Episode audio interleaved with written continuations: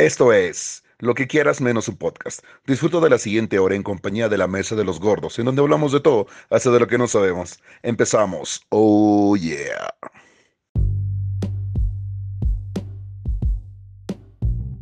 Buenos días, buenas tardes, buenas noches, gente bonita. Estamos otra vez aquí reunidos en una más de los capítulos que tenemos para ustedes cada semana en la Mesa de los Gordos. Este día con un tema interesante para ustedes eh, nos acompañan Alberto Moreno Soler.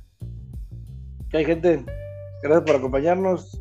Estamos con un tema más. Takeshi Tax, el querido adherido. Estamos con un tema más. sí, pues aquí estamos dándole, dándole lata nuevamente como todas las noches, con este tema que está muy interesante, donde hay bastante material y que todos tenemos una opinión, puede ser controversial, puede ser cultural, pero todos vamos a llegar al mismo momento y nadie se va a escapar. Así que vamos a darle. Y el tema de esta noche, o de este día, o de esta tarde que nos estén escuchando es la morición. Uy. O sea, este, la muerte. La muerte como tema en general, la, la muerte como, como, como un todo. Sabemos que de las verdades innegables de, este, de esta vida que tenemos es, todos nos vamos a morir. Es la única realidad que no se puede cambiar. No, sí, es, es, es, el cuándo es lo que para muchos implica, pues, una diversa gama de, de, de ah, ¿cómo podríamos explicarlo? Mm, matices. Mm, pues no serían como matices, serían como, como agentes externos que uno apro se apropia de ellos en base al cont contexto social para definir lo que hace o no hace en su vida. Y como ejemplo básico empezamos hablando de las religiones cómo ven las distintas religiones la muerte y, qué saben acerca de la muerte y qué religión, por ejemplo, para ustedes dos que están en el podcast esta noche eh, y para nuestros amiguitos que nos escuchan, qué cosas saben acerca de la muerte en, función de diferentes religiones. Por ejemplo, cualquiera de los dos, dígame lo que sabe al respecto. Empezamos contigo, Alberto. A ver, te cedo la palabra, Alberto Takeshi. Acepto la, la, recibo y acepto la palabra. La recibo de manera abierta, con gusto. Sí, como siempre. Ah, Te gusta recibirla abierta, yo sé. Me encanta recibir la palabra. Ok, si ya está. Güey, pues primeramente tenemos que estar conscientes de que estamos sumamente influenciados por la religión. Si no es que el 80-85% de la sociedad eh, utiliza o está mmm, educada por medio de la, de la, religión en todos los aspectos de su vida. La gastronomía, la forma de pensar, la forma de actuar y por ende en cuanto a la filosofía de la muerte.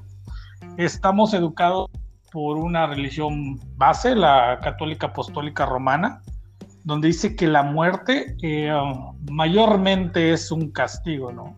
Más que algo innegable, es un castigo en el cual dependerá tu destino final entre un limbo, un paraíso, cielo o un infierno. Y creo que es algo muy castigante, ¿no? Porque, pues, ¿quién se va a considerar apto para ir al cielo conforme a la religión? La religión predominante en el país, ¿no? Si fuese mi caso, no me consideraría conforme a mis actos que voy a ir al cielo. Prácticamente tendría pase VIP, güey, para irme al infierno, al purgatorio y que me estén pinchando la cola por la eternidad, güey. Y es lo yo que, creo que yo creo que eso, eso que acabas de mencionar es algo bastante importante porque a nivel psicológico nosotros entendemos que somos malos, todos, eh, porque te dicen, eh, estos son los diez mandamientos y aparte de los diez mandamientos están las normas por las cuales la doctrina religiosa se, se rige, ¿no? Eh, y tú, empiezas a tratar porque pues de ahí parten muchísimos principios morales y dices, no mames, no, no puedo con esto, ya la cagué en esto, ya me fui a esto, ya, ya, me, ya me eché todos los, los, los pecados habidos y por haber. Entonces, pues es más fácil pecar, ¿no? O sea, es más fácil saber que, chingue, pues soy de los malos, no hay pedo. Es más, es muy común que todo el mundo diga, pues no hay pedo, nos vemos en el infierno, güey. ¿Por qué? Porque ahí van a estar todos mis cuates. Es un poco triste porque es una forma cómoda de, vivir la vida, eh, pero al fin y al cabo, pues es, es, es, real, ¿no? O sea, todo el mundo, digo, tú, tú lo has dicho, eh, Alberto lo ha dicho, o sea, lo piensas, en determinado punto lo piensas cuando dices, pues no mentirás, ¿no? Y ahí en el no mentir, que es un precepto religioso que te, que te, te, dice que no deberías mentir, pero no tiene, un, no tiene un, este, un matiz muy claro para decirte, es que las mentiras pequeñas también son mentiras, Chabela. Entonces estás mintiendo desde ahí, entonces estás faltando desde ahí, entonces desde ahí, pues viéndolo desde la perspectiva cristiana, eh, pues tú ya te vas al infierno, ¿no? O sea, tú ya te vas al purgatorio, ya, ya, ya bailaste pegado. Sin duda. Pero vamos a tener que grabar desde ahí, güey. a ver, Alberto. vamos a un poquito alejarnos del tema, güey. ¿Ustedes son de la idea de a dónde me voy a ir cuando me muera? O sea, ¿voy a ir al infierno? ¿Voy a ir al cielo? De manera muy particular, no. Yo tengo una filosofía muy, muy estructurada en cuanto a la muerte que difiere a la concepción religiosa y, hasta social y cultural de, del país y del entorno en el que me. Mm, te vas a convertir en una mariposa, güey. No, pero bueno, ¿cuál sería tu, o sea, cuál sería tu pensar de, de eh, lo que sigue después de morir, güey? Ahí vamos, ahí vamos, chicos. Es exactamente de lo que estamos hablando. La muerte tiene un enfoque religioso. En nuestro caso, tendemos a conocer la muerte, porque es la promesa de la resurrección de las almas, a través de una ideología implementada por el cristianismo. Sabemos que morimos, sí, pero el cristianismo nos dice que si morimos y nos portamos bien, nuestra alma es eterna. Entonces nuestra alma se va a ir al cielo o al infierno en función de si hacemos bien o si hacemos mal. Pero no es la única forma de pensar o concebir la muerte. Entonces, es una forma de control, ¿eh? Es una forma de control. Sí, yo lo tomo así. Así es. O sea, ¿tú qué, ¿tú qué piensas, Fer? Que después de la muerte eh, vas a seguir viviendo, pero en... es una, acabas de decir una falacia, una, una, una, contradicción. Después de la muerte vas a seguir viviendo. Pues, bueno, vaya, después de la muerte vas a continuar, ¿qué será? Una... Existiendo. Ajá, pero pues mi pregunta es si, si, espérame, mi pregunta es si, si vas a estar consciente de que estás en el capítulo 2, por decirlo así. Ahí, hablamos de algo que hablamos de algo que nos diferencia de todo el del reino animal. Nosotros tenemos esa cosa que tú acabas de mencionar, conciencia. Somos conscientes de nuestra existencia, por consiguiente queremos saber qué pedo, ¿no? ¿Qué sigue? ¿Qué hay después de la muerte? ¿Por qué? Porque no, no concebimos, sobre todo la gente que tiene mucho poder, no concibe que una vez que mueras, se acabó. Porque viene la pregunta muy importante, o sea, si me voy a morir, ¿por qué me das con conciencia de que me voy a morir? O sea, lo sé, lo sé porque por observación he visto que la gente se muere, ¿sabes? Entonces, los animales no son con de eso. Si bien alguien decía por ahí que eh, las emociones en los animales son un reflejo de las emociones humanas, o sea, nosotros vemos esas emociones porque nosotros las, las interpretamos en ellos, porque nosotros las tenemos, pero eso no quiere decir que ellos estén conscientes de esas emociones. No sé si me explico. Sí. Ok, bueno, partiendo de ese punto, por ejemplo, pensemos en el budaísmo. ¿Ok? El budaísmo no tiene, no es, no es como tal una religión así, una religión que tenga una deidad.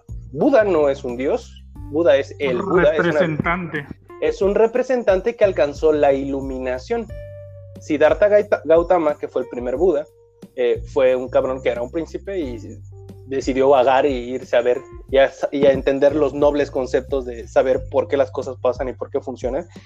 Y en, en, el budaísmo se cree en la reencarnación y se cree en el karma. Entonces uno va a reencarnar tantas veces como sea necesario para que llegues al nirvana, para que encuentres esa iluminación mortal que te va a hacer, que te va a hacer lo siguiente. ¿Cuál es el fin máximo del budaísmo? Que dejes de reencarnar, o sea, que dejes de existir porque su ley fundamental o su principio básico es que la vida es sufrimiento. ¿Lo sabían? Bueno, ahora ya lo saben. Como la vida es sufrimiento, pues la iluminación al final implica que dejes de nacer, o sea, dejas de sufrir porque ya no vas a volver a este mundo a estar sufriendo. Se detiene la cadena de reencarnaciones. Para que veas cómo, cómo interpretan la muerte este tipo de, eh, eh, pues los que creen en el budaísmo. Y no, no, es la única vertiente o corriente religiosa que maneja la muerte así. Los, los, los, aztecas tienen una forma de concebir la muerte. Eh, para, los, para los mayas, por ejemplo, mira, eso es algo muy interesante. Los mayas creían que cuando una persona moría, tardaba cinco años aproximadamente en el que su alma volviera a entrar al aliento de una mujer para volver a nacer. Entonces sí creían en la reencarnación, pero había un proceso intermedio en el que iban a visitar a, no recuerdo cómo se llama la diosa esta de la muerte, o el dios de la muerte, y, volver a nacer a través del aliento. Eso lo leí hace muy poco, un tipo dio una conferencia de, de instituto, instituto, de Antropología aquí en el estado de Campechito, hablando acerca de la muerte y qué los mayas acerca de la muerte. Y los aztecas, pues completamente diferente. Y tienes el Popol Cada cultura tiene su percepción. Cada cultura, claro. Pero hay gente, por ejemplo, por ejemplo, em, y no voy a decirlo de que en el Islam la gente cree que si mueres te prometen vírgenes. Y o, sea, o sea, hay gente que quiere morir porque, ¿sabes? Si, si, si estuviese comprobado, y recuerdo que mi papá me lo dijo alguna vez, si alguien pudiese comprobar que después de la muerte se acabó el pedo y que todo va a estar mejor y que ahí, ahí muere, güey, la gente se suicidaría en masa. Claro.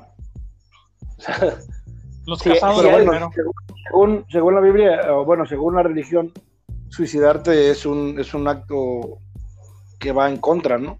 Sí, que es, es de que es condenatorio, te, va, te, vas a, te vas a condenar por lo mismo por haberte suicidado. Ya, pero pero el punto es que, o sea, ese, ese, no es el punto, o sea, el punto no es que te mates porque, digamos que si yo te estoy tratando de decir que del otro lado todo está mejor, tengo que decirte también que si te matas, lo mejor no te toca, ¿sabes? Porque hay muchas religiones... Tengo que buscar una forma de morir sin que yo me mate. no, pues es que hay muchas religiones que, que, viven a, huevo, cásate. Bueno, ya, ya. Hay muchas religiones... Te vas, directo, al directo Tienes tu diablo personal. Sí, güey. Es un pedacito de él, güey. Es un sufrimiento constante. tienes, tienes la mayoría de las religiones en las que tienes una promesa eterna. Es una promesa. O sea, quiere decir que aquí no lo ves, pero si te portas bien, cuando mueras, vas a tener acceso a esa cosa preciosa. Pero mm. no te puedes matar. Si te matas, no cuenta. Entonces, dejando de lado las religiones, pasemos a lo que al, al, al, a lo que implica para una persona como, como ser humano que vive su vida todos los días. Esa, esa falta de conciencia de saber que tu vida es tan efímera que en una ida por cigarros, tu vida se acaba. No vives es que no puedes, no puedes, no puedes brincarte a esa, a ese, a esa forma de pensar cuando tu construcción mental ha sido educada y estructurada con base a la, a la religión. Llámate ateo, llámate gnóstico, llámate lo que quiera, pero vas a coincidir en que todas esas filosofías, esas religiones, esas sectas o, o, esa estructuración son, son formas de control, de control de la conducta humana y en su mayoría eh, si exentarán tres o cuatro, son condenativas conforme, son condenativas y meritorias, O sea, el budaísmo, islam, eh, pentecosteísmo, adventismo, catolicismo, tienen una, una estructura condenativa y meritoria. Si hago bien, las últimas tres que mencionaste son cristianas, güey. es cristianismo, y... cristianismo y sus derivados, ¿no? Pero si hago mal, voy a llevar una, una purga. Y eso también, y es muy relevante, eh, va acorde a la cultura en la que nos desarrollamos, güey. La cultura mexicana es venerativa de la muerte, güey. Es, es este, celebrativa de la muerte, güey. O sea, lo, se disfruta, nada más que, que, tiene su contraparte, ¿no? La dolorosa y la parte de festividad, güey. O sea... Sí, claro. Ay, mira, tocaste un punto que es muy importante. Por ejemplo, en el estado de Campeche están lugares en los que se exhuman los cuerpos, los cadáveres, se limpian, se, se limpian los huesos y demás, y se hacen ofrendas para el Día de los Muertos. El Día de los Muertos se vendría a considerar como algo pagano desde el punto de vista religioso, pero es una, es una tradición que se mantiene prehispánica es algo que se venía haciendo desde antes y que no se le pudo quitar al pueblo en sí. O sea, no les pudieron decir que dejaran de venerar a, los, a, sus, a sus muertos. ¿Ya? Porque se había contemplado que había una puerta en la que los, los, los, muertos, bueno, si vieron Coco, más o menos es eso, pero no tan pintoresco como lo ponen en, en, en Disney, ¿no? Entonces se abre, se abre una ventana en la que el mundo eh, supernatural hace contacto con el mundo natural, entonces los muertos tienen permitido pasar y eso se celebra. Entonces la muerte para la muerte en las culturas prehispánicas en toda Latinoamérica o en toda América Central y demás no era considerado como algo tan feo. O sea, no era considerado así como que no, hombre, nos vamos a morir. De hecho, los aztecas tenían una cosa que se llamaban guerras floridas. Las guerras floridas era porque, según ellos, consideraban que los dioses no podían sangrar. Chinguense esa, y como los dioses no sangran, demandaban la sangre de los humanos. Así que cuando había seca, mal tiempo, no había cosecha y demás, los dioses demandaban sangre. Así que se ponían de acuerdo los mejores guerreros y se iban a romper la madre en un campo para que los dioses recibieran la sangre. Y eso auguraba, no es que tuvieran problemas o es que fueran sádicos y bélicos, no. Es que, oye, ¿sabes qué? El chamán se echó un toquezote de mote y quedó bien loco y dice que necesitamos rompernos la madre para que llueva y haya buena cosecha. Sí, pero bueno, eso, eso, también, eso, eso lo ves en muchas culturas, güey. Eh, pero mira, o sea, hay un, hay un contraste bien cabrón, porque, por ejemplo, alguna vez, si tienen la oportunidad de leer a, uh, te decir Gary Jennings, pero no, eh, lean un libro que se llama Azteca, y si es de Gary Jennings, eh, describe a través de la vida de un comerciante que viaja a través de toda América, de, todos, de todo México, por así decirlo, donde estaban los aztecas, los mayas, los mexicas, los, los olmecas y demás, así, hacia su ruta de comercio, los comerciantes tenían cartas sin que se las hicieran de pedo. Entonces, eh, este, este personaje principal se casa en algún punto, tiene una hija y un chamán escoge a su hija para un ritual y la mata y le, le quita la piel y se la pone encima. Y cuando él regresa ve a su hija, o sea, la piel de su hija cubriendo a un chamán y bailando. Y todos sentían que era lo mejor y que fue, qué bueno que lo hubieran elegido para eso. Pero él no traía esa, esa, esa ideología de lo que era la muerte imagínate el impacto de una persona para la que mata. O sea, él. No, no. No se los podría explicar así, pero sí. Imagínense ahorita, ¿no? Tú no crees en eso y llegas a un lugar en el que todo el mundo está de acuerdo y todo el mundo lo aplaude y es un gran honor que, por ejemplo, tu hija sea elegida para hacer un sacrificio para un cenote. O sea, entonces la muerte, ahí la muerte no tiene esa connotación negativa. Socialmente está chido. O sea, es como, no, hombre, ya le tocó a la niña de tal que fuera guay mándala, ponle flores y demás. Pero también hay lugares en los que, obviamente. Era un honor, güey. era un honor morir. por eso. De, una causa divina o de una deidad.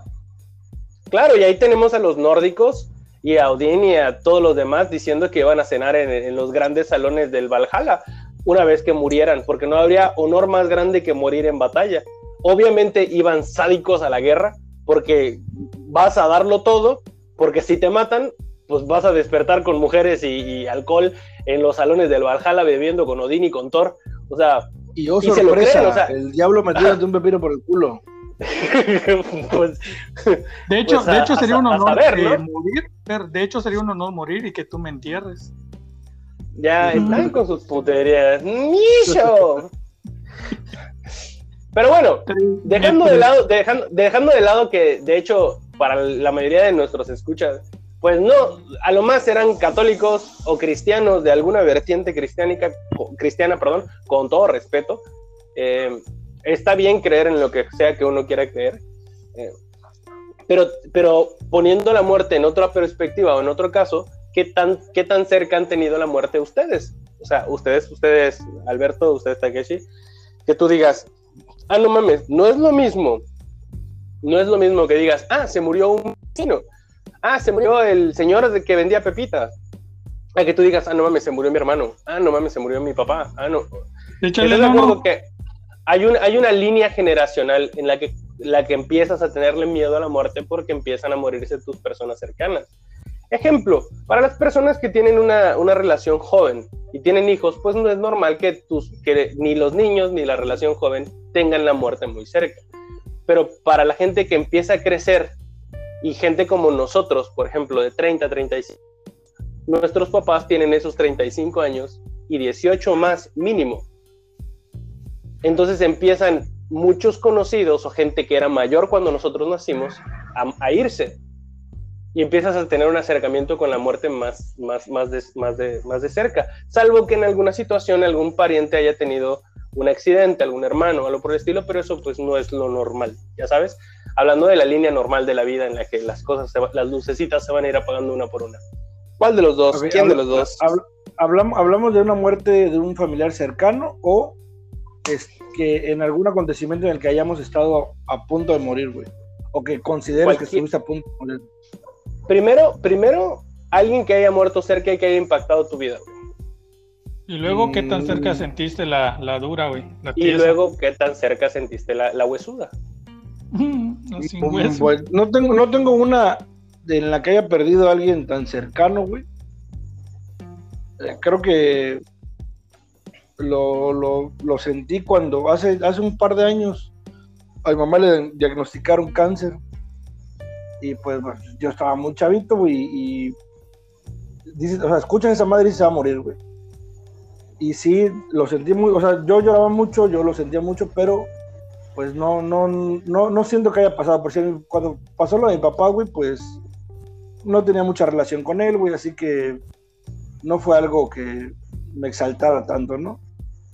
A lo mejor de ahí lo más cercano fue mi tío Emilio, pero pues creo que te puedo decir lo mismo, güey, o sea, tenía mucho tiempo de no convivir con él, güey, y no, no fue algo que me impactara tanto. Así que podría decirte que alguien muy cercano, muy, muy cercano a mí que haya fallecido, no, o por lo menos no me viene a la cabeza ahorita, güey. Ok, Takeshi, ¿tú alguno? Sí, claro. Este, igual, cuando le detectaron cáncer a mi papá, eh, sí la sentí así bien, pues bien densa, ¿no? Porque pues igual ya lo habían desahuciado y todo el rollo y pues dices, sea, sea lo que sea, güey, haya filosofado, me haya estudiado en cuanto a este esoterismo y otras, otros medios de, de comprender la muerte, pero pues seguimos viviendo en este plano, ¿eh? seguimos siendo influenciados por muchas de las ideologías existentes en nuestro entorno y no dejas de sufrir por ello y no dejas de, de imaginar ¿no? la vida sin, sin una persona. Pero así que, que me haya impactado, pues bueno, de hecho mi papá no ha muerto, ¿no? Pues te digo, fue cuando nos dieron la noticia.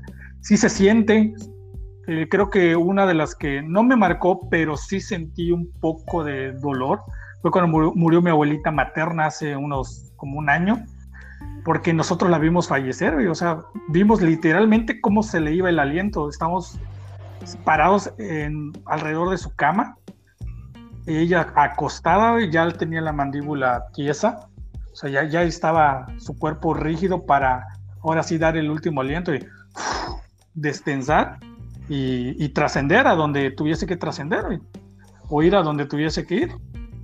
Y ese momento, más que sentirlo doloroso porque no lo asimilé en el momento, sino que lo analicé, dije, wow, el proceso de en un segundo estar vivo y en el otro estar en otro plano, ¿no? Porque fue más que nada de impacto que, que de, de, un dolor conciso, ¿no?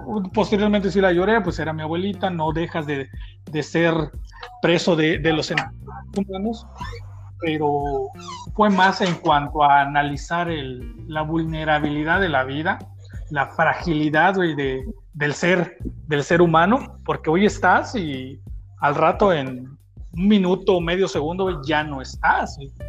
Y esa incertidumbre que te da el, el ser tan finito, creo que, que es una, es, es bello, es, es, hermoso, esa fragilidad que tenemos como seres humanos siento que hasta hay especies, güey, trascendidas, especies sumamente desarrolladas que nos están observando que dicen que sentirían envidia.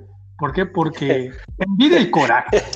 Güey, estás demasiado alucinado en ese sentido. No, güey, pero en bueno. serio, en serio, ¿no? ¿Por qué? ok, lo, lo, desarrollamos en un segundo. Mira, Ahora, pero Alberto. Yo, yo, ok, yo no sé si alguna vez te ha pasado, ¿Sí? Fer, el, el, estar en un punto en, o, o en algún accidente no, no accidente, bueno, sí un accidente en el que digas, verga, güey, estuve a nada de, de morirme, güey. Yo Claro, creo que yo hasta también. que llegues a ese punto, bueno, yo sí, yo sí tengo una y ahorita lo voy a contar. Cuando llegas a ese punto, güey, creo que sí empiezas a valorar un poquito la, lo que es tu vida, güey. Porque tú dijiste algo muy cierto, güey. O sea, el hecho de que ahorita prenda mi coche y vaya a buscar unos cigarros, güey, puede significar el, el, el término de mi vida, güey.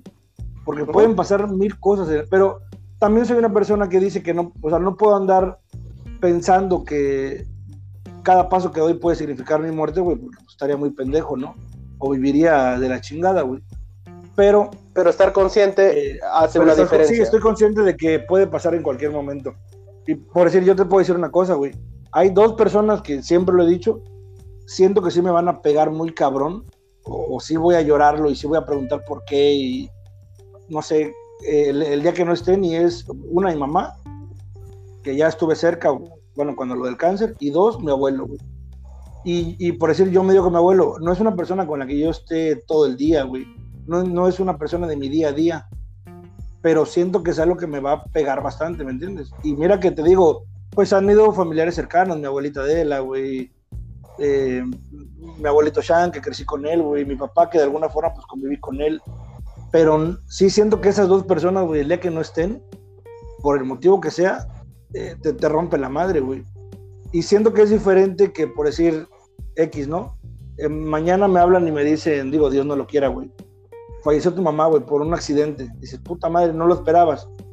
A, por decir, eh, pues, bueno, no sé, mencionando a mi abuelo, güey, que ya está malo. Que ya sabes que en, en- en algún momento va a pasar, ¿me entiendes?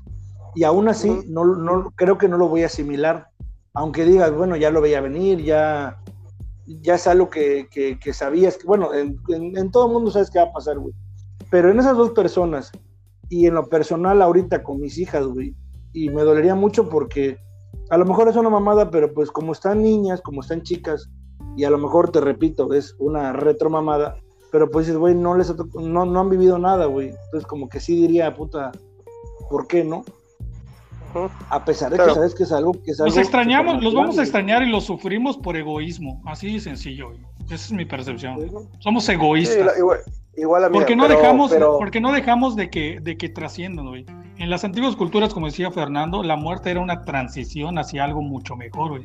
Aún desconocido, pero que teníamos todavía la, la visión o la fe, si quieres llamarlo así, la percepción de que iban a trascender algo mucho mejor, iban a dejar un plano de, de, de suciedad, de, de sufrimiento, y e iban a ser seres, ya más elevados, en, en algo que no comprendíamos, pero que sí sabíamos que era más, más alto de lo que estábamos viviendo.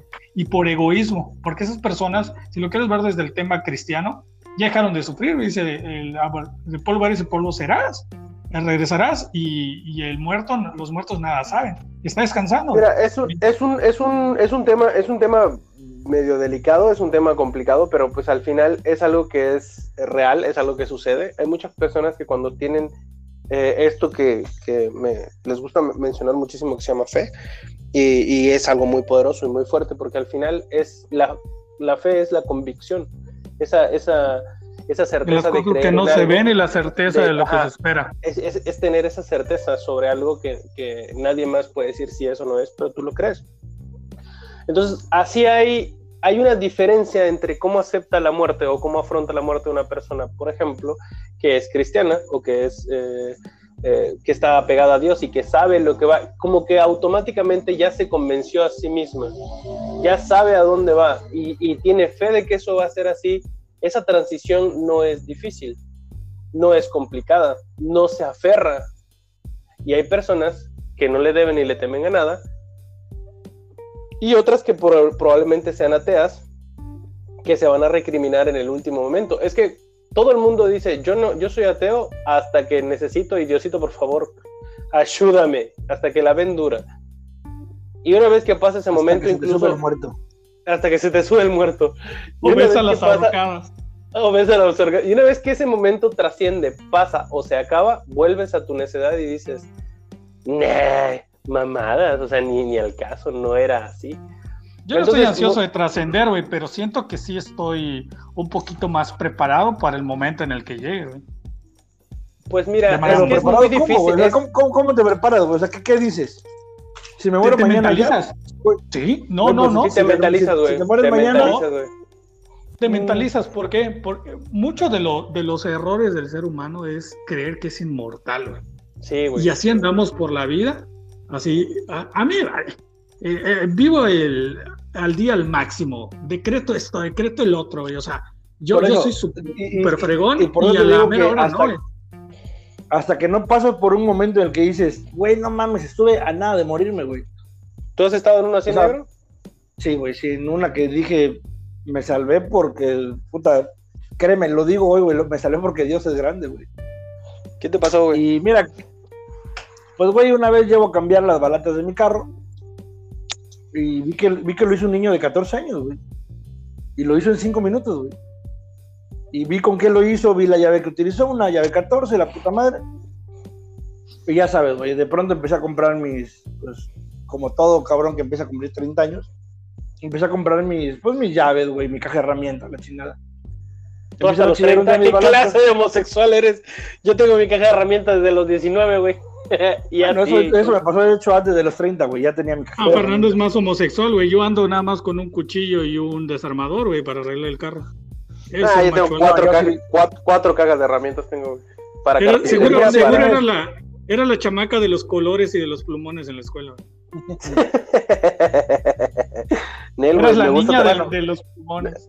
A ver, a ver, Compro- a ver, compro paréntesis. Ajá. Eh, Dilo, dilo, Échale, dilo. no, no. Compra sus baratas, échale, échale. Ok, compro mis balatas, güey. Y pues el pinche gato que viene, güey, ya sabes, el gatito de, de tipo Veno.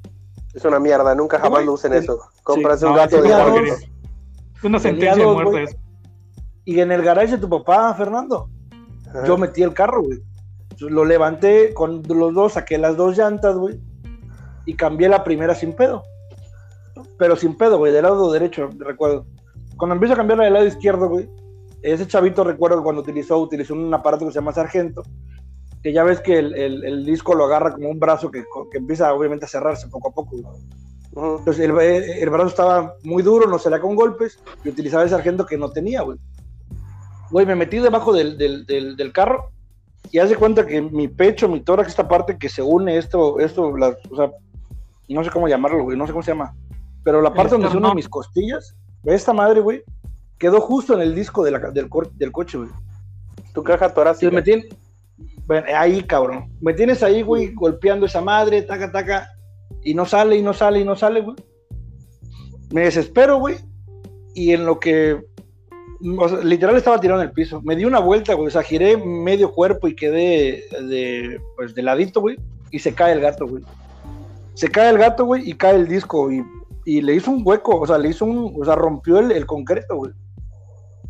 Y me quedé sentado, güey, y me puse a pensar todo lo que pudo haber pasado y me puse a llorar, güey. Porque lo primero que dije es, se cayó el carro, güey. Ese carro hubiera, no tenía las dos llantas de adelante, güey. Todo el peso del vehículo iba a caer sobre mi pecho, güey. De entrada me iba a partir la madre, me iba a quebrar algo por dentro. Una, Iba a dos, no iba a poder respirar, güey. Probablemente no iba a poder gritar.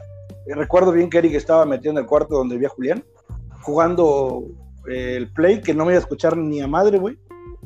Eh, Betty no estaba, teníamos la tienda de la ropa en aquel tiempo, y Betty no estaba. Tu papá estaba, creo que en el cuarto, y tu mamá no estaba, güey. Yo dije, güey, ¿quién me hubiera echado la mano, güey?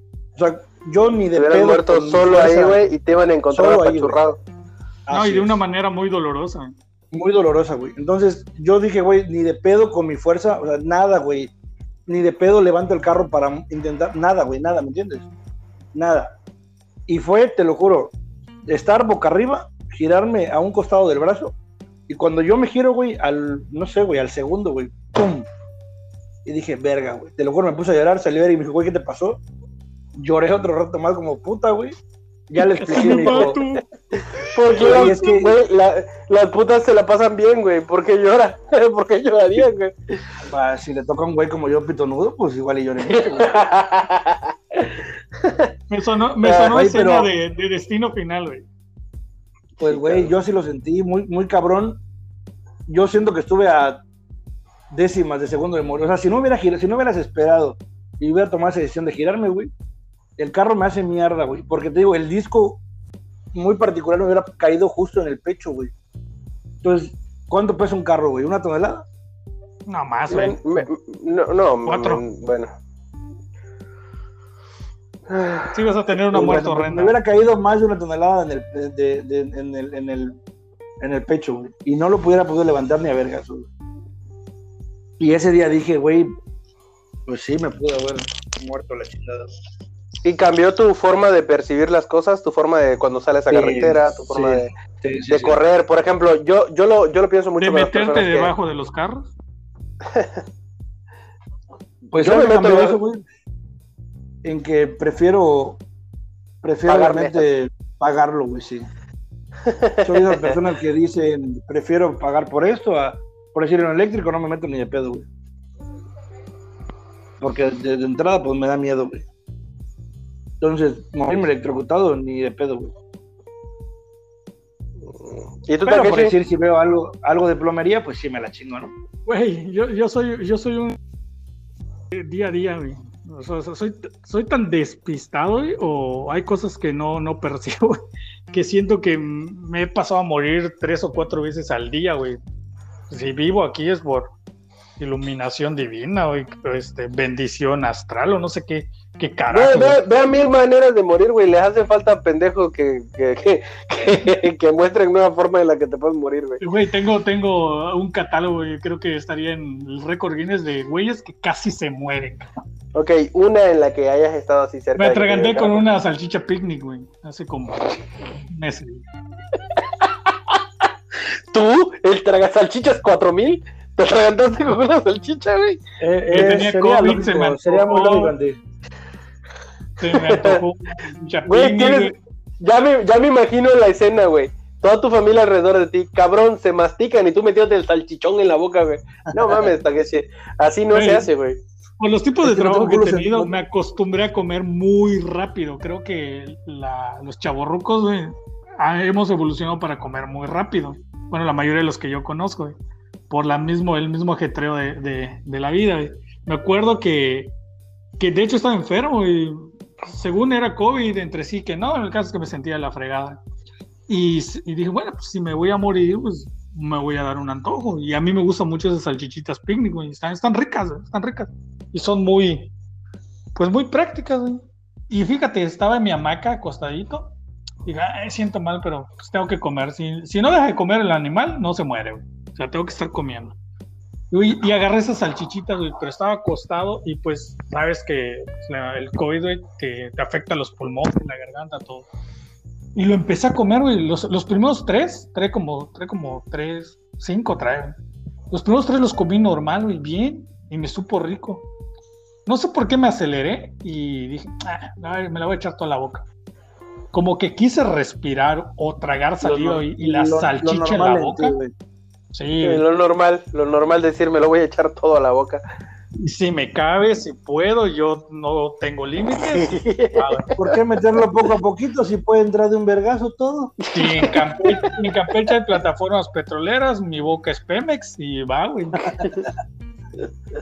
Eh, Me, la, me metí la salchichita en la boca completa. Te digo, quise respirar o quise tragar. Sentí que quise tragar y respirar a la vez, güey. Y no se puede. No, no lo intenten. eh. Y güey. así, güey, literal. Se me atoró en la. En el, Pero estaba solo, güey. Estaba solo, güey, en el patio de atrás con la maca, güey. O sea, estaba solo. Se me fue a, a- se me atoró la, la salchichita, güey. ¿Y qué haces, güey? Y Te vienen a la mente, empieza, empieza a caer frío, a sudar. y- Para mí que pasaron 10 minutos, güey, pero obviamente no fueron segundos. güey. ¿Y qué hago? Y me empiezo a apretar el estómago, güey. Y como pude, empecé a toser y a provocarme el vómito de la manera que yo pudiera. Y sí, ¡bu! salió, salió así.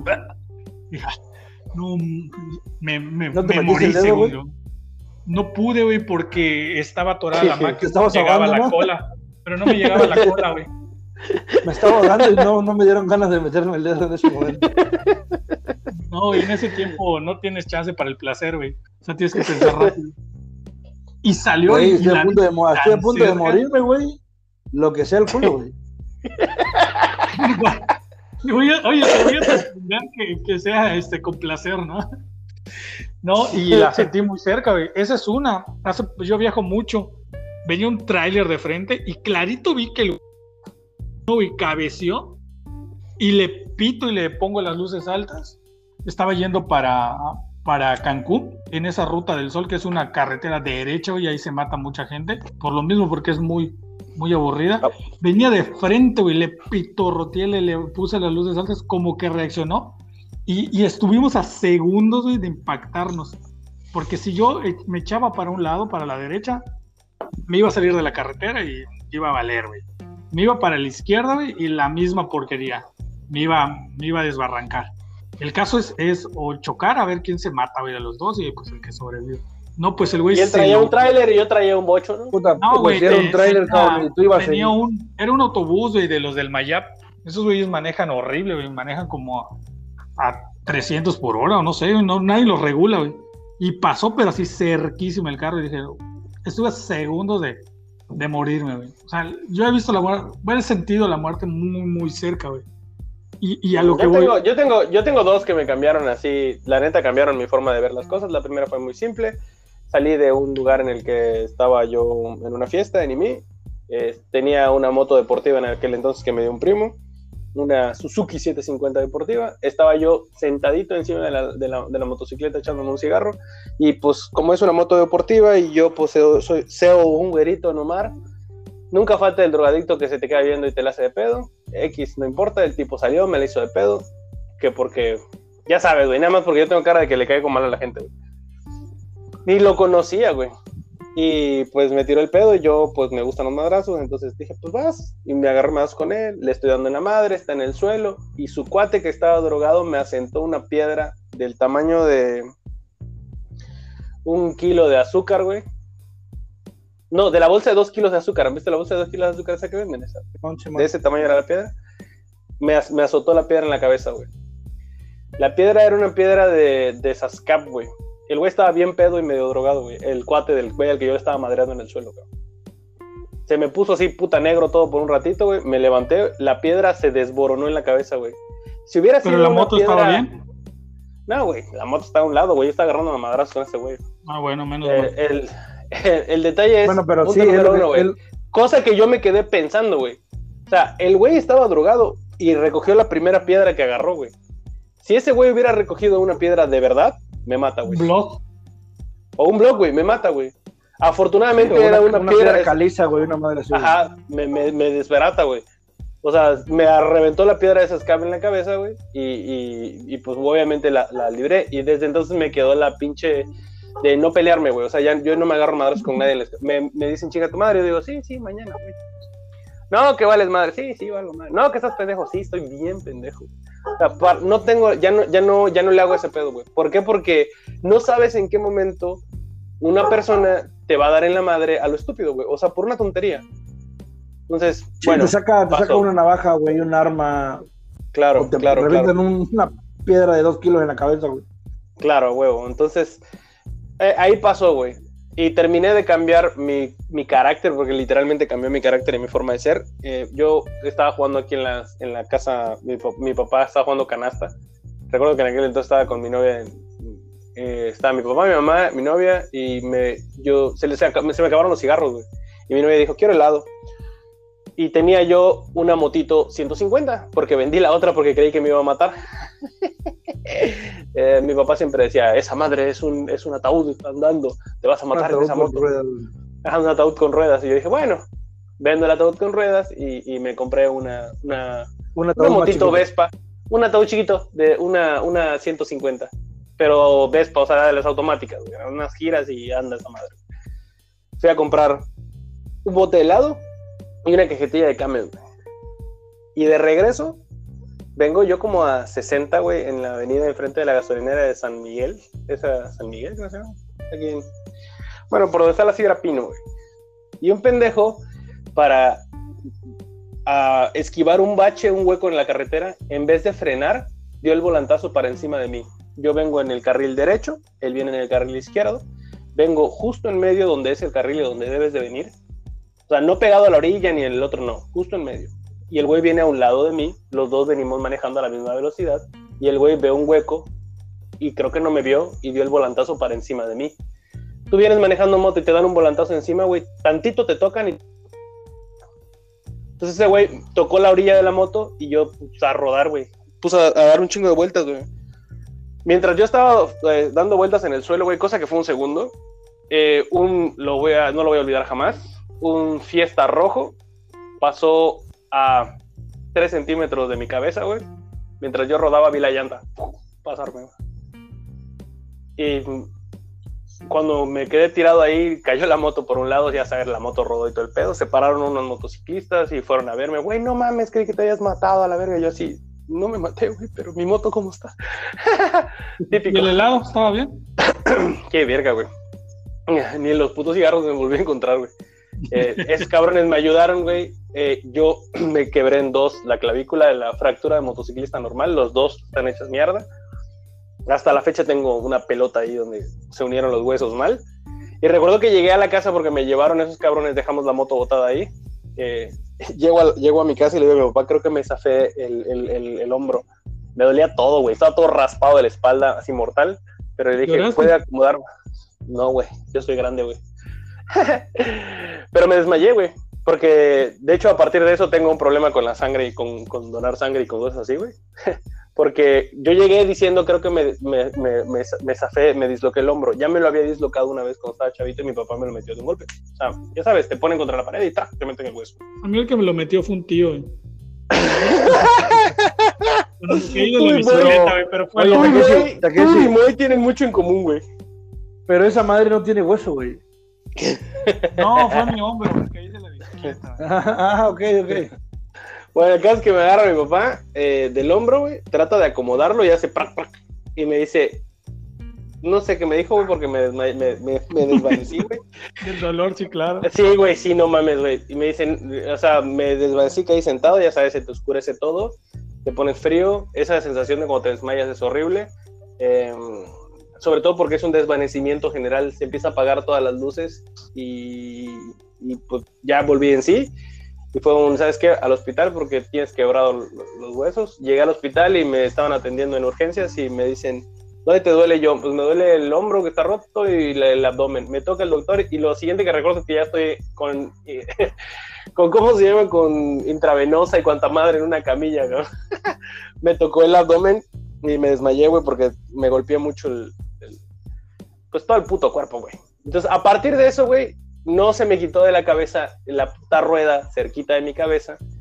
Y no hay vez que yo salga de mi casa carretera, que yo vaya a agarrar carretera, que yo no vaya y le diga a mis hijas, a mi hija mayor, te amo, te quiero, estoy orgulloso de ti, lo que tú quieras, y esto va a pasar así. Si me llega a pasar un accidente, haz esto. O trato de tener todo, todo arreglado, todo pendiente. No estoy pensando que me vaya a pasar, pero, Pero por estás si llegara a consciente de pasar, que puede pasar. puede pasar. Entonces no puedo vivir mi vida a lo pendejo pensando que soy inmortal y que ese tipo de cosas no van a pasar. Porque pasan. Y las, las tragedias más grandes suceden los días que no te los esperan. Tus Así peores es. problemas no son los problemas que ya conoces. No son las cuentas que tienes en el banco, ni las deudas que tienes por allá, ni el problema con tu novia. Las peores tragedias que le suceden a un ser humano llegan de improviso un martes cualquiera a las 3 de la tarde cuando no está pasando absolutamente nada y te caen como un balde de agua fría encima. Y te dicen, esto que no te imaginabas que iba a pasar, está pasando. Ahora Pues la eso- pregunta, ¿estamos preparados para morir, güey? Pues mira, yo después de eso, después de eso me pasó que yo decía ya, o sea, he hecho casi todo lo que, lo que normalmente uno tiene en los ambiciones y demás. Y tú dices, bueno, si yo muriera ahorita, no sería tan tan aferrado a, a la vida de ponerme en una cama y decir, quiero vivir porque me falta ir a hacer tal cosa. Porque sí, igual y no he estado en Bora Bora, güey, pero, pero, Ni mi mamá. pero conozco, ajá, pero he estado en Tomaca, güey, y conozco playas, güey, y conozco esto. Pero a ver, güey, a ver, ya, ya un poquito, un, un poquito más mamón. Si tuvieras esa opción, Fer, hoy sales, te accidentas, güey, y te levantas en una cama, güey, tienes un cabrón al lado que te dice, bueno, Fer, pues, aquí hay de dos sopas, güey. O te vas a la vera conmigo, o te doy chance, güey. ¿Qué harías? Estás en un Así, bajo, literal. ba- estás bajo un Sí, supuesto, sí, sí. Sí, bajo sí, sí, un un supuesto supuesto, muy pendejo, güey, muy pendejo. Si yo tuviera la opción, seguiría viviendo, porque tengo cosas por las cuales vivir. Pues, Es Egoísta. que acabas de decir, acabas de decir, no me aferraría a. Ah, pero ahí va la diferencia. Yo no me estoy aferrando, me están preguntando. Por eso, Ahora, si me dijeran- güey, y te, te Sí, doy el chance de. Puedes regresar a tu Pues- casa como si nada. O. Pues, güey, obviamente regresaría a mi güey. casa, regresaría a mi casa como si nada, güey. Es Claro. que tu, tu, tu Y- pregunta y- no, no está bien, no está bien formulada. Entiendo lo que quieres decir, pero, güey, es como si yo te dijera ahorita, si yo te pongo una pistola en la cabeza y le digo, ¿le jalo o te regresas a tu casa? ¿Tú qué haces? Pues, güey, me regreso a mi Bueno, casa, ¿no? O sea, tampoco es como que quiera morir. adelante, güey. Tampoco es como que yo quiera Ya morir, te güey. pegaron el tiro en la cabeza, güey. Por eso, Güey, a lo que voy es es, lo mismo. si eso te no pasara importa si es 40 antes o veces, después. Bueno, Si esto pasara Lo 40 veces sería... mal, o sea, lo que está diciendo es que si estaría, eh, de- comprendo si, si estarías satisfecho con lo que has hecho, güey, o dirías, no, ¿sabes qué? Me falta un poquito, regreso. O sea, Claro. si pudieses en ese momento tú escoger, decir, güey, ya viví, tengo 32 años, güey. Güey, ¿estás de acuerdo? ¿Estás de 35 acuerdo? O sea, años, no. esto Ok, y el otro, va. pues me toca. es que mira, o sea, por supuesto eh, que eso, si, espérame, si yo supiera, A eso vamos, a la aceptación de la situación, güey, de muerte. Siento que eso quiso decir no, no, güey. O sea, que si aceptarías, güey, tu situación, pues me tocó. Y así como hay cosas chidas, las acepto las que vengan, que caigan. Ah, Mira, Así es el momento, güey. De ya me diré- tocó, pues va. a ver, les diré a ¿Estarías los tú dos dispuesto a aceptarlo? Ok, les diré a los dos algo que, algo que eventualmente es parte de la vida de todos.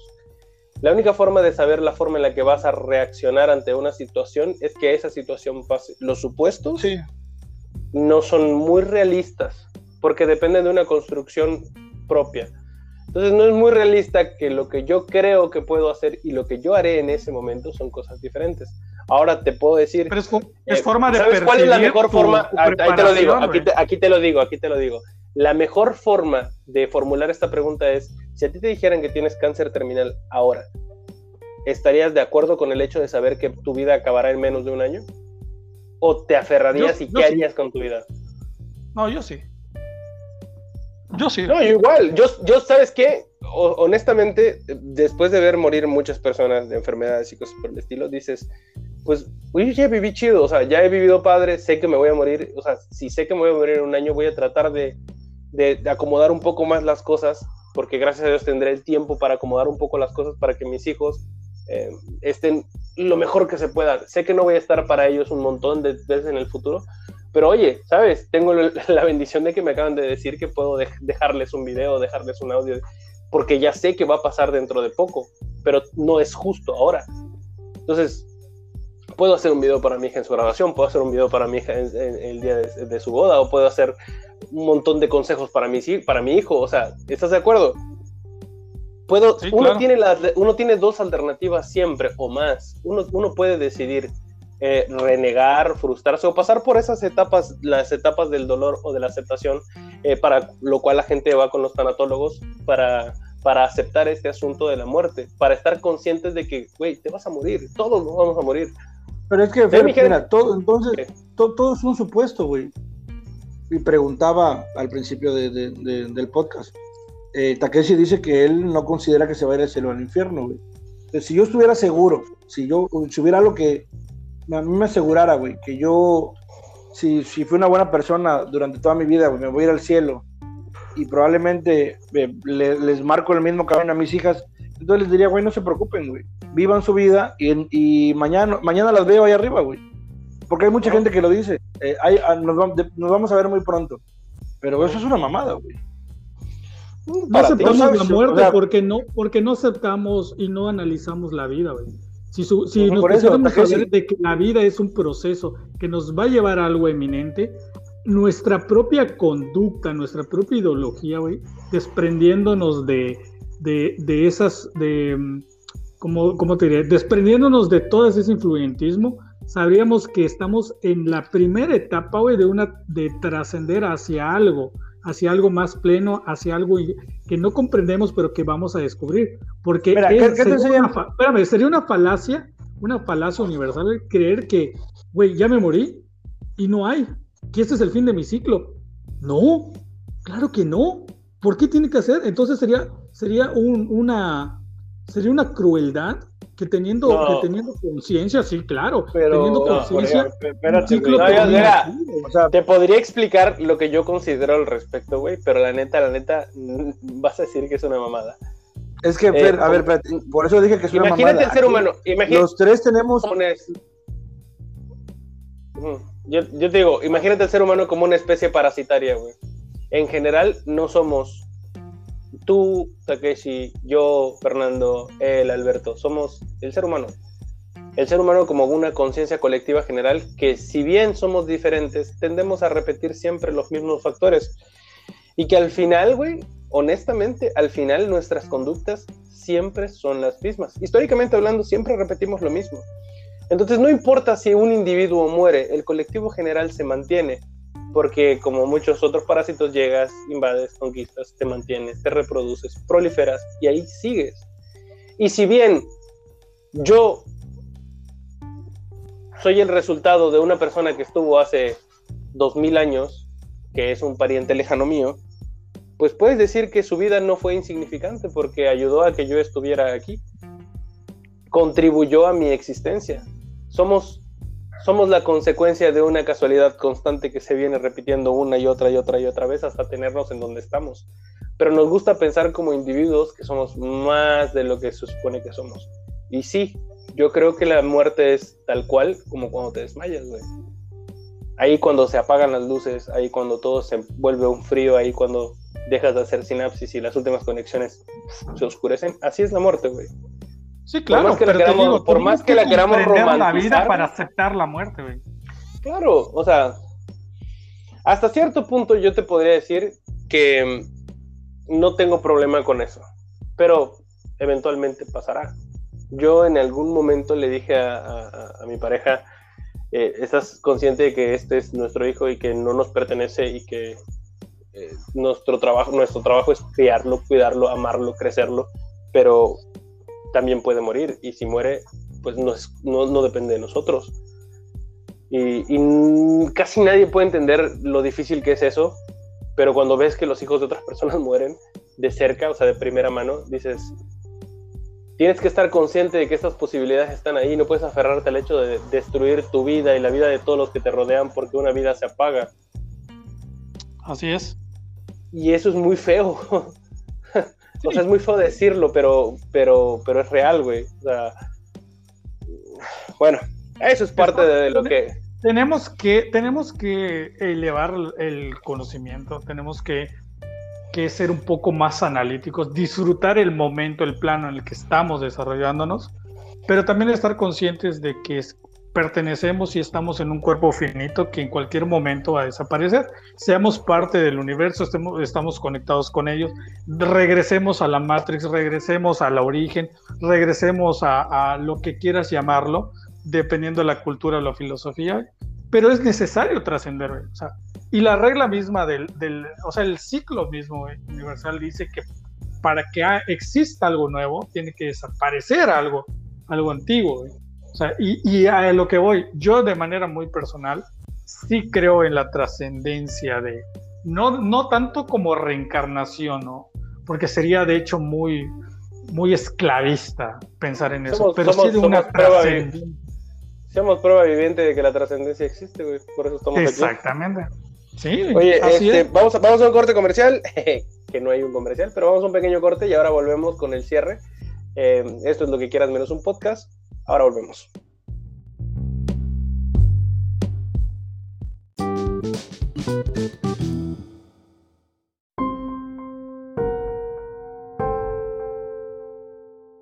Continuamos en esto que es lo que quieras menos un podcast. Y estamos hablando de la morición de la muerte en general, de los aspectos de la muerte, cómo afecta nuestra vida, cómo hace que en algunas ocasiones cambiemos lo que somos o la forma en la que percibimos a los demás, cómo nos afecta la muerte de personas que están cerca de nosotros y cómo la cultura, la sociedad y la religión muchas veces influye bastante en la forma en la que nosotros aceptamos la muerte y nos hacemos conscientes de que vida solo hay una, cuando menos durante esta que estamos transitando. Nonito, nos quedamos contigo, coméntanos. Bueno, pues les comentaba que para mí sí es un poco tonto el pensar que te voy a encontrar después de la muerte. Pues yo siento, tú Takeshi decías que, que, que, se te hace un poco absurdo que después de la muerte no haya nada más, güey. Yo no tengo algo concreto, pero siento que después de la muerte pues ya no hay nada, güey. Ya te, te moriste y se acabó, güey. Cumpliste con lo que tenías que hacer, güey, y ya no estás aquí. Entonces, yo sé que no comparten la idea Fer tiene una muy diferente, tú tienes una muy diferente, la mía es completamente diferente. Pero yo sí creo que, que es e, esa, esa mentira que nos han hecho creer de no lo llores, eh, déjalo que se vaya, güey. Eh, eh, de pronto vamos a estar juntos, güey. Para mí eso es una pendejada, güey. Te moriste y se acabó, güey. No sé cómo nadie ustedes. canciones sobre ti y el mundo no te recordará. Güey, es que di- diferente es a que te recuerden a lo que eras en vida, güey. Pero, Qué, dime qué bueno que ¿qué mencionas crees que eso. pasa, güey? Qué bueno que mencionan eso. Te hago un comentario muy simple, muy sencillo. Alguna vez oí que la gente muere dos veces. La primera vez que mueres es cuando tu cuerpo físico falla. Se detiene y tu corazón, tu corazón deja de latir, entonces tu vida termina. Pero la segunda muerte que tenemos es cuando la última persona que tiene recuerdo o conocimiento de que exististe te olvida. Sí, te deja. Y ese- digamos, es volvemos a Coco, Ah. Cuando la última persona que te conoció te olvida, entonces mueres realmente y ya no es tu existencia desaparece. Güey, ¿se han dado cuenta que esta vida es como la película de Coco, güey? No sé de qué demonios estás hablando. güey. Y, güey, yo casi me ahogo con una, con una salchichita como el baboso ese de la película, güey, que se atoró con un chorizo. Y no, no te, tiene uno de ser olvidado, güey. Y tú dices que No. hay una conexión entre el mundo de espiritual y este, güey. No, No, yo no dije nada. Yo Si dije, Vivimos Yo en una película y nuestro, y nuestro dios es, es, es Disney, cabrón. yo solo dije, güey, que es una forma de, de- de concebir la muerte a través de las culturas prehispánicas y mesoamericanas después y hasta la fecha, güey. Eh, ¿Sabes qué está la que curioso, nosotros estamos muertos, me acaba de venir a la mente, güey, que, que como todos tenemos una percepción diferente, un, una filosofía diferente sobre la muerte, pero- Ujú. no vamos a un lugar común, güey, sino que vamos a trascender o no, o vamos a destinos diferentes conforme lo que hayamos creído. güey. Alberto va a los yo voy a trascender en un ser de luz güey, y voy a, voy a, voy a viajar por el universo, güey. Y tú, Fer, pues vas siempre en mi corazón. Pero pues, de ti. y de, y de lo que nos aferremos en, en este plano existencial. Mira, déjame decirte que hay cosas que. Una cosa es el pensamiento que yo pueda tener o la opinión que yo te pueda dar, y otra cosa es eh, el, el conocimiento que nada más es como susurro hacia mis oídos, que no tiene ninguna base, ningún fundamento, nada que yo haya, eh, no sé, eh, estructurado en mi, en mi, como un pensamiento real. Pero te puedo decir que de datos que yo tengo, de datos que yo conozco, que he oído en el transcurso de mi vida, es que sí, en efecto, nosotros somos seres que tenemos un montón de procesos eléctricos eh, cuando hacemos sinapsis en el cerebro. Entonces, como seres de luz que pertenecemos a esta, a esta Pachamama o esta energía universal, en la que tenemos una conciencia que se puede desprender del cuerpo y hacer eso que hace la gente que estudia metafísica, que, supone, que supuestamente puede hacer viajes astrales. Y digo supuestamente porque no está comprobado que sí. No importa que Te voy a digas, a no visitar hoy, te voy a ir a visitar hoy mientras estás Está bien, dormido. está bien. Venía a visitar y ahí me dice qué color es mi calzón. Voy a llevar, Takeshi, voy a, ¿tú voy a crees- ponerle VIX a mi dedo, güey. Eh, ¿Tú crees, pero, tú, tú crees mira, mucho en ese pedo, güey? Yo conocí a una, a una, a una amiga de mi mamá que era, pues, yo le digo bruja, güey, ¿no? No sé qué nombre tengan. güey. Era una señora, pues es que sí, güey, o sea, ¿qué hacen, güey? Doña Era una, era una hondureña que vivía en Ciudad del Carmen y la señora, la neta, no cobraba nada, güey. O sea, te tiraba las cartas, te, te hacía, te curaba, güey. Y no creo mucho en eso, pero en podcasts anteriores eh, mencioné de cosas que me han pasado, güey, como lo del muerto, que bueno, tiene una explicación científica, ¿no? Pero, por decir, lo que, lo que le pasó a mi hermano, güey, no hay algo científico que me lo pueda explicar. Cuando la señora dice, es tu papá que se, que se está despidiendo de tu hermano, pues te, te quedas así como, ah, güey, te cuadras, ¿no? Dices, ¿cómo lo supo, güey? Pues hay cosas que no me importa que se me pare un puta metafísico aquí enfrente y me diga, eh, no sé, güey, una conexión interna, no sé, la, la puta madre. Esa señora que te cuento hacía viajes astrales, supuestamente. Y recuerdo, no sé en qué paró este pedo, que estaba ayudando a una persona en Estados Unidos que tenía pedos, creo que lo estaban acusando de, de violación. Y esa señora, hasta donde me quedé, estaba sacando el pedo a este güey. Y hacía, de pronto te decía, hoy no, hoy no tengo tiempo porque voy a estar todo el día con Pedrito que está en Estados Unidos. Y hacía sus viajes astrales, güey. Y dices, güey, yo la neta no creo en esa madre, güey, pero la señora juraba y perjuraba que lo hacía. Entonces, no sé, o sea, no sé cómo manejar ese pedo, güey, porque yo te puedo decir que a mí no me ha pasado mucho, güey, pero hay gente que se clava mucho en ese pedo. Tú creo que estuviste metido en eso, güey. Y por eso, pues, yo siempre he dicho que no puedo dar una opinión de algo que no he vivido, que no he pasado, güey. Lo mismo que le preguntaba a Fer, güey, si alguien, si un ser divino se para al lado tuyo y te dice, este, ya, güey, te acabas de morir, güey, mira, ahí estás, ahí estás tirado, güey, estás muerto. Y Fer dice, pues no, o sea, que la pregunta no está bien eh, cuadrada, ¿no? Pero no sabes qué vas a responder hasta que no te toque ese pedo, güey. Claro, lo mismo pasa el mundo, con la muerte. El mundo energético y espiritual conjugado en, en, esto que llamamos que llamamos ser humano, que llamamos Fernando, que llamamos Takeshi, que llamamos Alberto, es una combinación de ambos, güey.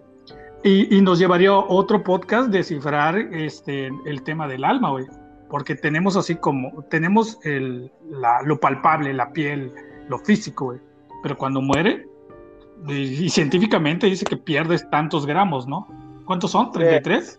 El peso del alma. El peso del alma. Había, leído al respecto. Son 33 gramos, ¿no? 21 gramos, güey, estoy seguro de eso. Ah, 21 gramos, 21. Sí, de hecho hubo una película sobre eso muy, muy buena, sí, sí, mexicana. Y, de, y te digo, ¿cómo explicas eso? Güey? O sea, somos la conjugación de, de energía, de un aspecto físico, y por ende, eso que se desprende tiene que ir a un origen, no puede ser no puede ser este ya, ya finiquitado así como así. A eso me refería a, la trascendencia. La muerte es un paso hacia la trascendencia de que no lo sé. Cuando yo esté ahí y encuentre el medio para regresar, y se los explicaré, pero la muerte es eso, comprender que la muerte, establecer de una manera muy personal que la muerte es, es un proceso de trascendencia hacia algo mejor, quiero esperanzarme en eso es dejar de tener un pesar y de un sufrimiento por alguien que se fue o, preparar a la gente que me rodea para cuando yo llegue a ese, a ese he, escuchado a la gente que he escuchado y Fer lo dijo hace rato em, que el, el, mundo en el que o sea el, el, momento que estamos viviendo ahorita es el momento de, de como de pagar no es donde vas a sufrir es, mucho sufrimiento y la chingada y cuando mueres pues vas a estar en un mejor lugar güey y la chingada entonces yo uh, digo, pensando las cosas que yo pienso, digo, ok, pero tengo conciencia en ese momento de que estoy en ese paso 2, o sea que, o sea, ya llegué a ese, lugar en el que voy a ser feliz toda mi vida, güey. O no sé si voy a morir también ahí, porque pues me vienen muchas preguntas a la cabeza. O que ya llegué a ese paraíso, güey, que, del que todo el mundo te habla, en el que todo el mundo son felices, no tienes preocupaciones y la chingada. Pero ¿estás consciente de que llegaste a ese lugar? ¿O eres una no lo sabemos, cuando llegas ahí? Por eso. No lo sabemos, ¿por qué no hemos llegado a eso? Porque eh, entonces mi pregunta eh, concreta sería, ¿en qué paso, o sea, o en qué vida estamos ahorita? ¿Es la primera, es la segunda? ¿Hay una tercera, güey? ¿O es un ciclo que se va a estar repitiendo y cada que despiertas eh, no te acuerdas de nada? Dame un segundo. ¿Alguna vi una animación que daba una teoría acerca de el universo? El universo observable y el universo eh, social y el universo de las personas. Y hablaba que, a ver, síganme el pedo, güey, síganme el viaje astral, güey. Imagínate una entidad, Dios, un Dios. Eh, Dios como concepto teórico, eh, Dios el, el, que todo lo puede, ¿no? El, Magnificencia, como energía magnificente, güey, el todo. Para que no se ofenda a nadie que crea en alguna religión en específico. Dios tiene un hijo ese hijo viaja, o sea, se le crea un, ambiente completo para que se desarrolle y agarre conciencia. Y para que tenga conciencia y se convierta en un Dios también, necesita vivir 80 billones de vidas. Y él una y otra vez nace y muere y nace. Nace y muere. Y vive siendo hombre, siendo mujer, siendo perro, siendo gato, siendo el cartero, siendo el, con todas las profesiones, con todas las cosas, él es el que, el juez, él es el que recibe la sentencia. No tiene conciencia de que él está dividido o de que su alma está dividida en todas estas personas que habitan dentro de este huevito en el que se fue creado para que él tomara. Pero al final, cada que muere y vuelve, agrega un pedacito de conciencia. Al final de determinado tiempo, cuando visita a quien es su padre, le dice, es que yo ya he sido todo esto. Y le dice, y las vidas que te faltan para entender lo que eres. ¿Sí me, sí, me siguieron el pedo? Sí, claro, claro. Yo lo defino, bueno, nosotros lo definimos desde un punto gnóstico como el origen. Y dice que, y dice, siguiendo el pedo astral, ¿no?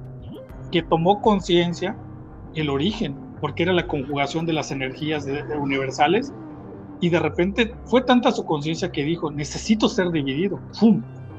para comprender totalidad del universo. Y en ese grado, tú eres un pedacito de Dios, güey. Tú eres Dios, y yo soy tú, y tú eres yo, pero en la vida que te tocó, te tocó desarrollarte. Prácticamente es la misma línea de pensamiento para crear eh, un- una, una, una ideología completa y comprender eh, lo que es el alma, dividida en lo que es Gaia y, y- y la representación de que todos vamos hacia lo mismo. Todos somos un pedacito de esa luz y al final regresamos a donde, donde esa luz Por pertenece. consecuencia, vamos a regresar al origen. güey. Ujú. Y ah, para los que creen metafísica, Bueno, Alberto, al- no. Bien, y dicen que la energía no se crea ni se No, no es que no, güey. O sea, es que la verdad es que soy una persona que cree que tiene que formar sus propios. O sea, no, no me baso, güey, en lo que veo en un libro, güy. Y de verdad siempre lo he dicho, y a lo mejor está muy estúpido, güey, pero para mí la Biblia. No sé, güey, no, no, no, no es algo que yo pueda confiar en esa madre, güey. Es La una verdad es guía, que- es una guía moral. Es una guía moral ¿Qué hizo quién, güey? y de conducta. Por eso te estoy diciendo, Ah, es una no, guía moral y de conducta. Por eso te, te pregunto que sí. Regreso, No, no, no, espérate, hablar de la no, no voy a hablar de la No. Biblia. Yo, escucha, solo voy a decir una cosa. Solo voy a decir una cosa, güey. Cállate. Solo voy a decir algo. Cualquier cosa que haya sido manipulado por el hombre está podrido. Podridísimo. Mira, Y la ese- Biblia ha sido modificada 40 mil veces y han Detente, ocultado detente. 40 mil cosas. detente ahí. Entonces, no Detente puedes ahí. creer en algo como eso. No y A no, ver, güey. detente ahí. por favor, voy a pedir la- te, voy- te voy a decir algo bien sencillo. El argumento que acabas de dar es la estupidez más grande porque te acabas de desacreditar a ti mismo. Hay una No, frase muy célebre de, un filósofo, célebre de un filósofo que dice que no hay hombre sin hombre. Nada de lo que tú eres lo inventaste tú. Tú eres una construcción social.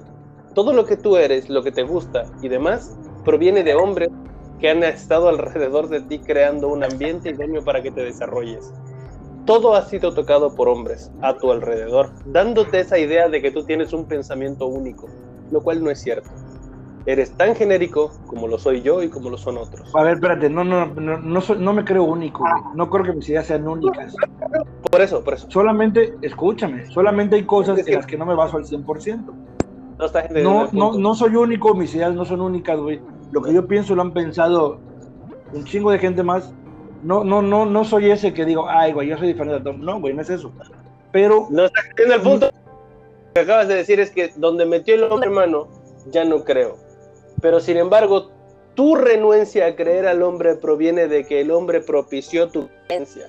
Así que tu argumento se desmorona solo. O sea, Te como- filosofaste, Fer. A lo que él va es que no cree en, en la, en la construcción religiosa eh, plasmada en un libro. Sí, va- pero bajo argumentos que no son plausibles para mí, güey. O sea, no, no es un buen Pero que argumento. son, acep- pero que son, son Mira. suficientes y aceptados para él, güey. Y ese es su Claro, que- de la realidad no, y de su no. percepción de la muerte misma. Religión no, por favor, religión no. Ah, Era una visión general superficial de lo que se considera como muerte. es que, mames, si hablamos de la muerte, no es imposible no hablar de religión, güey. No, no, no. Hablas, hablas de, hablas de lo que considera la religión que es la muerte. ¿Por qué? Porque influye socialmente. De hecho, el pensamiento que tú tienes, si decides creer en las almas, en el, en el más allá y demás, y en Dios como la concepción que hay, es porque estás creyendo en la ideología eh, cristiana, católica y demás que tenemos implementada debido a la conquista. 600 años, eh, 500 años de, de- de conquista han implementado este, este, este- esta metodología del pensamiento. O sea, no, Mira, no recuerdo es- la plática, recuerdo bien la plática de tu papá en la que dice que no cree en Dios o, o no lo ve como un Dios, como una persona, como un algo, ¿me entiendes? Que él lo ve Sí. como algo. Bueno, tú tienes las palabras más específicas, ¿no? Porque ¿Por qué estamos hablando de Dios? bastante De nuevo. No Sí, estamos porque- hablando de la religión, es estamos algo- hablando de gente. Por eso, es, es algo que tu papá dijo. Ay, ¿qué tiene eso que ver con las cosas? Por eso, ¿Qué güey. tiene que ver con el Por eso. de Maribel Guardia que baja las escaleras solo? Ah, olvídalo, con- contigo no se puede hablar de religión, güey. Es, que no te vayas al tema filosófico, sino a la construcción de, la ideología de Nono. Hace, eh, su argumento es que no cree en la modificación humana de una, una doctrina plasmada en un libro como una totalidad para tener eh, su, su desarrollo en esta vida. O sea, no, esa no es su base. Está bien, puede ser para otro, la totalidad del Torah u otros libros, güey. El Torah, perdón. Torah. Este, y otro, Torah, por eso lo corregí. Hubo otros libros como el libro del Mormón como una, como una verdad absoluta para desempeñarse en este plano, sino que él está abierto a otra, otra percepción conforme a sus experiencias o el análisis que sí, obviamente la construcción social y la, y la influencia misma de, de, otros hombres ha propiciado, pero él la toma por sí mismo como algo de una conciencia muy, muy particular.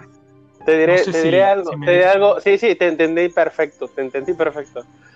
Pero mira, em, estaría muy padre hablar de eso un día que nos estemos echando un cafecito para, para filosofar al respecto. Claro, pero es que el que se filosofa un chingo, güey. Incluso la idea, güey, incluso la idea incluso la idea de demeritar lo que dicen las escrituras, ya sea que creas en ellas o no, tiene un trasfondo social. Y al tener un trasfondo social, no sabes en qué punto tu argumento está manipulado, tu ideología está manipulada. Y normalmente tendemos a querer que no nos manipulen. Desafortunadamente o afortunadamente para quien quiera dar un argumento, cuando hablas de religión, ves el control histórico que ha tenido la religión detrás de cualquiera de las religiones que están existiendo o que han existido, y tú dices, es manipulación, es esto, es lo otro. Sí, lo han administrado personas como se administran en el gobierno, o se administran en cualquier cosa. Eso te iba a decir, es que es algo que puedes llevar a cualquier, a cualquier tema y a cualquier punto. A cualquiera, el hombre no sirve para gobernar al hombre y para administrar al hombre, porque es egoísta, porque es esto, porque es lo otro. Y los filósofos antiguos decían que la persona que debería estar a cargo del poder eran los eruditos y filósofos, que no les interesaba el bien personal, sino el bien general. Pueblo sabio no existe. No, no existe, no existe. Es una falacia. Pero bueno, por eso digo, no vamos a hablar de. Yo creo, yo creo que todos, escucha, todos, y no hablo de religión, güey. Hablo de la vida en general. Hablo de cómo manejas tu familia, hablo de cómo vives, hablo de todo. Todos, al fin de cuentas, van creando un, llamémosle estilo de vida, güey, o forma de pensamiento. Y todos es diferente. Por supuesto que todos estamos influenciados de alguna manera. Religión, trabajo, eh, cómo llevas tu casa, güey. Todo está influenciado por algo, güey. Yo lo entiendo. Te diré, te diré que hay un número finito de, formas de mezclar las cosas. No es como la música, güey. Hay un número finito. Escúchame. Solo yo te digo una cosa. Creo que todos deberíamos tener un criterio propio. No podemos, nadie se puede basar. Yo veo mal que una persona se, baje, se base al 100% en un libro. Yo es algo que veo mal, güey. Pero no, no, no lo reprocho ¿Me entiendes? No te digo estás mal o estás pendejo porque crees en algo que, está mal, ¿no? Simplemente digo, ok, te escucho, te entiendo y me quedo ahí, güey. Porque a nadie le puedes eh, meter a huevo una idea, güey. Al fin de cuentas, lo, lo, lo, o sea, lo escuchas, lo analizas, lo estudias y te quedas con lo que tú crees que es correcto. Y creo te que voy, a dar, voy a dar el sabiduría china. Sabiduría china dice que es colecto tener un pene y está orgulloso de él. Lo que no es colecto es tratar de metérselo a huevo a la gente. Y con la opinión, la religión es lo mismo, güey. Está bien tener uno. No solo la religión, Fer. Política. Yo, yo, yo, acepto tu filosofía china. Sí, está mal metérselo a la huevo a la gente. O sea, si no lo quieres entender, no lo entiendes y listo, está bien. El respeto al derecho ajeno genera la paz entre nosotros. Hay temas que en un cafecito y en unas chelitas evitas. Yo evito. Y uno de ellos es la religión. Por eso no vamos a la religión y esto ha sido todo por hoy, porque ya llevamos una hora y media y no queremos adaptarlos. Siempre tenemos más de qué hablar, siempre tendremos más de qué hablar, porque siempre hay temas que vale la pena desarrollar. Les invitamos a que dejen sus comentarios y nos digan de qué les gustaría que fuera otro podcast. Si quieren que hablemos de religión, neta, y nos peleemos acerca de eso, ok, tomaremos partido cada quien en pro y en contra. Y créanme que hay mucha tela de donde cortar. Alberto, comentarios finales. Pues nada, gente, yo digo que vivan su vida, que, que se cuiden mucho porque la neta en cualquier momento se los puede llevar la verga. Eso es real. Eso es muy real, güey. Te puede No matar coman un disco de un carro, te puede matar una puta salchicha, güey. Ah, o te puedes morir cuando vas por unos cigarritos y un heladito. Así que pónganse vergas, hijos. Takeshi, La vida misma y la muerte es filosofía. No la entendemos, sin embargo la vivimos. No intentemos comprenderla, porque de aquí, de aquí partimos y para allá vamos. Esperemos que en esa trascendencia encontremos algo mejor y pues no se mueran. me encantó No esa mamada que acabas de decir. De aquí partimos y para allá vamos. Sí, tú y Champotón se pueden ir a la mierda, pero bueno. Güey, la, la vida es San Francisco de Campeche y la muerte es Candelaria. güey. Ah. Disfruten el camino. güey. Son tres horas, güey. Gente bonita, eso ha sido todo por nosotros. Esto fue Lo que quieras, menos un podcast. Nos estamos viendo la próxima semana con otro tema más en el que vamos a tratar de desarrollarlo de la mejor manera que podamos. Adiós. Adiós.